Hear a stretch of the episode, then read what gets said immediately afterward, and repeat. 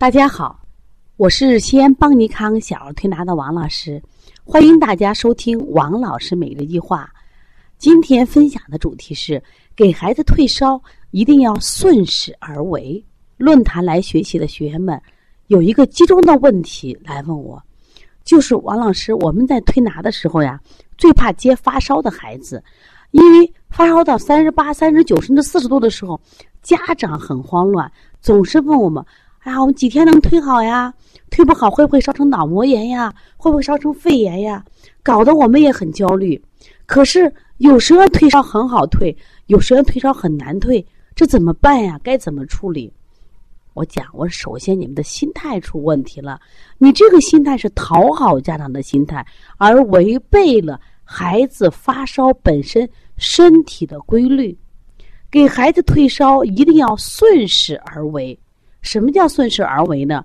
也就是说，见了孩子发烧，千万不要见烧止咳，见烧止烧。同样，见了咳嗽，也不要见咳止咳。为什么这样做呢？实际上，不管从中医还是西医，那发烧的病人类型不一样呀。那有些发烧，你是不是一次就退下来了？那有些发烧必须三五天。经常西医大夫打针还三五天，有些发烧十几天。用药都下不来，你凭什么给让孩子一次退下来？所以说，我们这个思想上有了问题。你对疾病了解吗？什么样的疾病，它的发烧过程是几天？你知道吗？你都不知道，你怎么非要当天退下来呢？那么，首先啊，我来讲一下，从中医角度，我们谈谈发烧。我们常见的发烧有积食发烧、外感风寒发烧、阴虚发烧。气虚发烧，当然还有气滞发烧，这种类型是不是挺多的？那么每一次发烧，我想类型不一样，它致病源也不一样呀。我们要想退积食发烧，怎么顺势而为？你要了解，积食是堵住了的意思。我们家都有下水道呀，下水道一堵，我们的垃圾不能往下走，它是不是往上蔓延？结果淹了你的地毯，淹了你的家具，是热势是往上走的。我们要顺势退烧的话，我们必须把积食的东西把它通下去。我们要把下水道的阀门打开，把垃圾清掉。这时候，垃圾一泻而空，热是不是顺势往下走？是不是烧就退了？所以说，你必须把体内多余的垃圾要掉。这个时候怎么办？我们是不是要清胃经、清大肠？热力的海，我们是不是要推六腑？我经常用下推脊脊柱，为什么？脊柱贯穿全身呀。那这个时候用的什么呀？就是一种泻法，一种通腑的方法。这对积食发烧的孩子就是一个顺势而为。当然，有的是一次退烧，刚积食，我们腹清的越干净，烧出退的越快。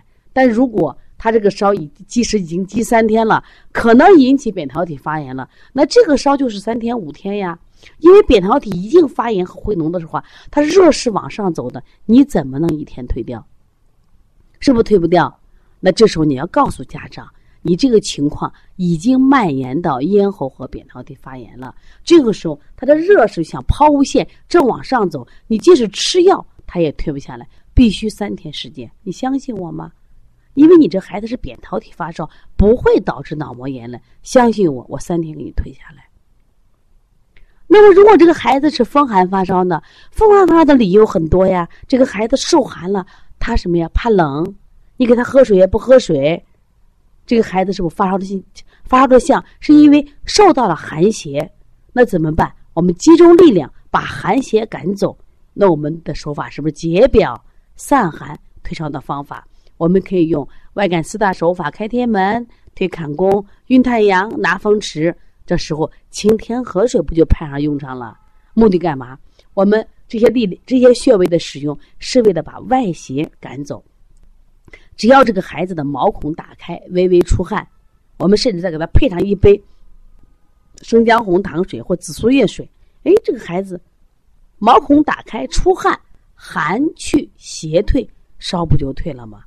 这叫顺势而为，帮着孩子打开毛窍，把寒邪赶出去嘛。那么，如果他已经风寒入里化热了，那是不是他已经有咽痛的感觉了？哦，甚至孩子有的孩子还有咳嗽的的症状了。你跟家长讲，这个发烧三天到五天了。如果仅仅是风寒第一天发烧，我就以此解决了，我顺势而为嘛。那到了风热了之后，我们是不是要根据风热的情况，这个发烧的程度是不是又多两天了？我们谈谈第三种发烧，阴虚发热。阴虚发热往往在夜里发烧，发烧温度并不高，而且呢，这种孩子呢，明显的有阴虚的症状，比如说口干、鼻干、咽干的症状。皮肤干，那这种孩子是因为体内缺水了，我们需要把水补上，他是不是不烧了？我们要顺势而为，给孩子把水补上，水补上了，烧是不是就退了？阴虚的程度轻，可能补了一次水就好了。同时也可以给他喝上乌梅冰糖饮呀，跟麦冬沙参水呀，把阴给他滋上。如果这个孩子阴虚的很厉害，舌红少苔，甚至伴着干咳，我们是不是？三天四天退烧吗？你为什么要给他一天退烧呢？为什么非得都要担心这个孩子脑膜炎或惊厥呢？那我们再用西医的思维来判断一下发烧。我们现在马上就要到了这个春天常见的咽峡疱疹。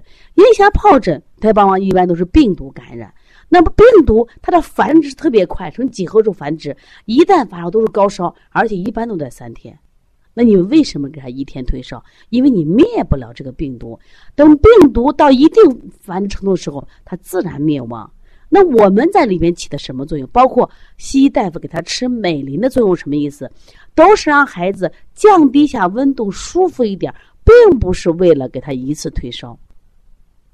所以说，我们对于这样的孩子，我们给他做一些手法，是帮助他在发烧期间身体的阴阳平衡。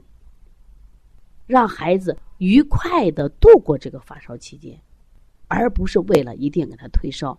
那么，我们要想快速退烧，一定要找着他的原因，而不能一味的去讨好家长，一味的去担惊厥，担心什么呀？脑膜炎。结果，你给孩子过分的这种用退烧方法或用退烧药，其实是极大伤害了孩子的身体。当然了，如果这个孩子一旦有过高热惊厥时，他很容易诱发第二次。那么这种孩子，当他第二次发烧的时候，如果他四肢冰凉、躯干非常烫，可以建议用一些退烧药，同时给予大量补水。因为孩子发烧的时候，因温度高，体内大量失去水分，那可能让会身体非常的不舒服。所以说，退烧的时候补水是非常重要的。刚才讲，适当的用一些退烧药也是未尝不可的。前两天我们接了一个宝宝，这个妈妈呢是这两个双胞胎，平常不太生病，然后呢刚好她一个闺蜜呀的孩子在我们这调了三天，是因为扁桃体发烧，说没有一颗药。这个妈妈也很着急呀，说我的孩子发烧，我给他一天吃了四次美林都没有效果，着急的不得了，来到我们这儿说王老师。我听别人介绍，你这很很了不起，不用药都能退烧，那你给我退一下吧。那么这个小孩退烧，做完以后他还在烧，妈就觉着，做完了为什么还要烧呢？不是说你这不用药就能退烧吗？你说也不行嘛，我要退钱。你看这个妈妈就是是不太焦虑了？你给他，我们就会给他说，我们没有能力能给你这孩子一退烧，你吃美林吃四次都退不了烧。说明这个烧的热势还往上涨着嘞。